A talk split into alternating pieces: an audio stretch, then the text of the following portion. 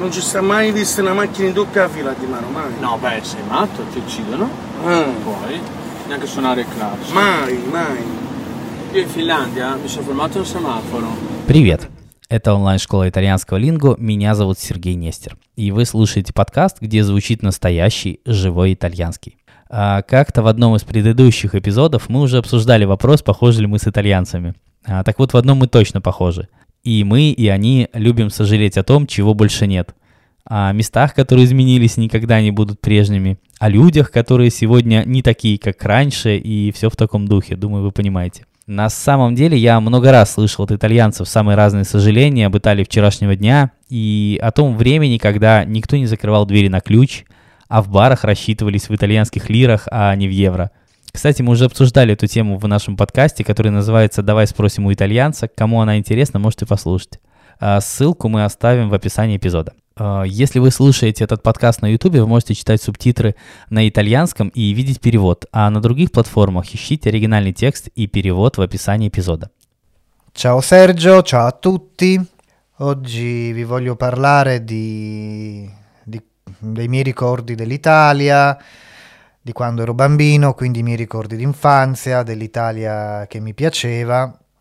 Oggi l'Italia è cambiata, però eh, i miei ricordi d'infanzia eh, eh, che risalgono agli anni Ottanta eh, mi ridanno un'immagine di un'Italia differente, dell'Italia che, che a me piaceva molto e che poi, come ho detto, ho ritrovato nei miei viaggi in paesi, possiamo dire, paesi di frontiera. L'Italia che io ricordo, l'Italia dell'infanzia, era un'Italia in cui mh, da ragazzini, da bambini, si frequentava molto la strada.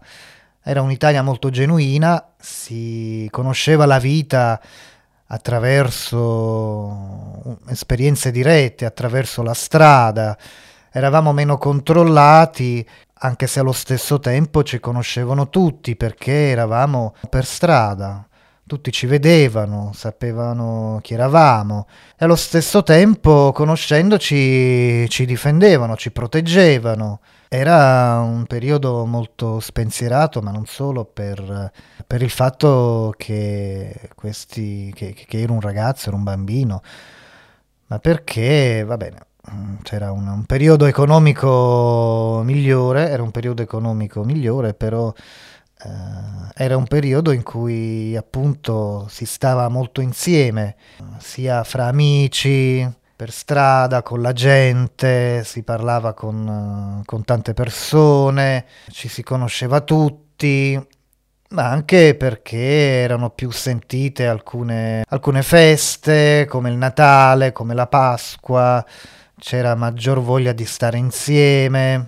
Questa è una, è un'immagine dell'Italia che io, che io preferisco. Non era tutto perfetto, ovviamente, non era il mondo delle favole, però era un'Italia che io, che io ricordo con grande piacere, che nei miei viaggi nei paesi, eh, ad esempio dell'ex Unione Sovietica, io ho ritrovato che mm, mi fa molto piacere continuare a, a vivere queste esperienze, queste, queste emozioni e queste sensazioni qui, che mi ricordano l'Italia che io, che io preferivo.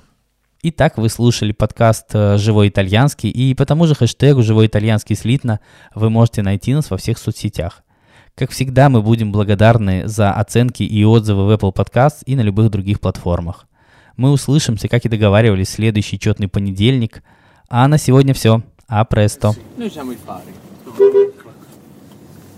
Uglacca da Napoli. E Io adesso si chiede perché mi hai suonato. No, non...